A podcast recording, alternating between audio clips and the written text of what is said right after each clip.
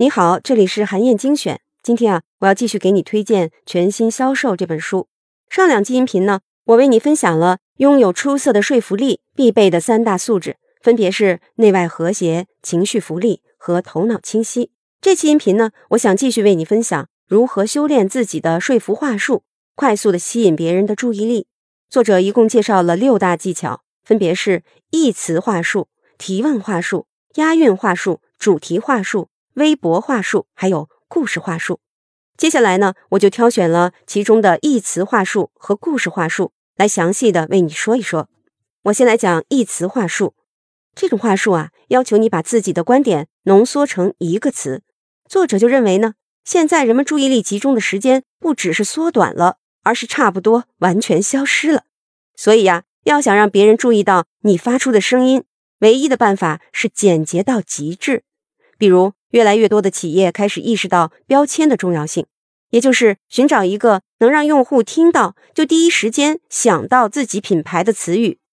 听到“搜索”这个词的时候，你会想起哪一家公司呢？大多数人的答案恐怕都是谷歌。那说起电脑系统这个词的时候，你又会想起哪家公司呢？恐怕大多数人的答案都会是微软。这就是一词话术为企业带来的红利。可以说啊。越简单的话术越轻盈，传播的也越快越远。有些人可能会认为，只用一个词来概括会遗漏一些关键信息，但其实这是一种误解，忽略了这种话术的刺激效应。把观点浓缩成一个词，这种做法逼得人不得不清晰有力地提炼出最有价值的观点。当你找到最恰当的那个词的时候，其他东西也就会自动就位了。让我来举个例子。在二零一二年美国大选的时候，奥巴马总统竞选连任，他就围绕着“前进”这个词制定了整个发展战略，并且展开了自己的演讲。如果奥巴马没有提炼出关键词“前进”，而是从多个面向表达了自己的多种观点，那会带来怎样的效果呢？你完全可以想象一下，奥巴马站在舞台的中央，所有人鸦雀无声。这个时候，他开始说：“感谢大家对我的信任。”给我这个机会，让我能够在这里进行竞选演讲。我制定了一个新的国家发展战略，一共分成六个方向，包含十五个关键点。如果这么一说呀，一口真气立马就散掉了。听众会因为抓不到重点而被各种其他事情分散精力，奥巴马的说服力度自然也就减弱了。这个反例呀，就为你提炼自己的一词话术上了重要一课。很多时候，只要一个词，反而会为你带来更多的可能性。接下来，我再来说说故事话术。在很多关于创意的书里呢，都强调过讲故事的重要性，但是啊，很少告诉你怎么能讲出更有说服力的故事。在《全新销售》这本书里呢，作者就为你分享了一个可以借鉴的话术模板，让你能够快速的掌握故事话术的精髓。你一定听说过皮克斯动画工作室。他出品了许多部优质的动画作品，拿下了二十六座奥斯卡小金人儿。皮克斯成功的根本原因呢，就在于他们讲故事的方式。有一位叫做艾玛的编剧，他就破解了皮克斯的密码。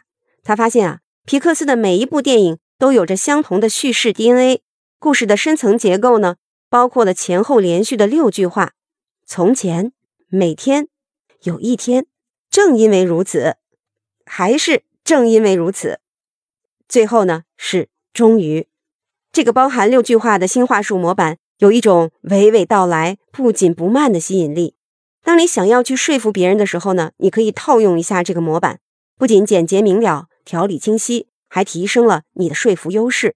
让我来给你举个例子，比如说有天晚上你打算在超市买一瓶红酒，你就锁定在了三个品牌上，这三种酒啊价格差异不大。品质也不相上下，正在左右为难。这个时候啊，红酒的销售人员过来了，他挑选了其中的一种酒，开始为你介绍。他是这么说的：有两兄弟，他们的母亲因为肺癌离开了人世。有一天呢，他们就突发奇想，打算生产一种红酒，向生前爱喝红酒的妈妈致敬。不仅如此，他们还决定从卖出的每瓶酒当中。都拿出五块钱捐给癌症研究会，所以啊，越来越多的顾客呀都开始购买这款红酒。到现在为止呢，两兄弟已经捐出了二十万的善款，并且呢，他们希望未来可以向癌症研究会捐出更多。在听完了这位销售人员的故事之后啊，相信你会和大多数人一样，选择这种注入了更多情感和爱心的红酒。这就是故事话术的力量所在。你也可以仔细体会一下，销售人员正是套用了六句话的话术模板。下一次，当你想要去说服别人的时候，你不妨也试试看。除了刚才我提到的两种话术，作者还在《全新销售》这本书当中介绍了。其余的四种话术是怎么回事儿？为什么管用？以及你该如何利用它们展开对话，说服他人？我建议你啊，一定要去亲自的读一读。好，今天的分享啊，就到这里。欢迎你收听全新销售的全本有声书，也欢迎你阅读完整版的电子书，在战龙阅读 APP 上都可以找到。当然，也欢迎你在评论区留言，分享你的精彩观点。更希望你能把咱们的专栏转发给自己的朋友。本周五啊，我会在评论当中选出最精彩的，送出一本全新销售的电子书。结果呢，会公布在评论区当中。韩燕精选，明天见。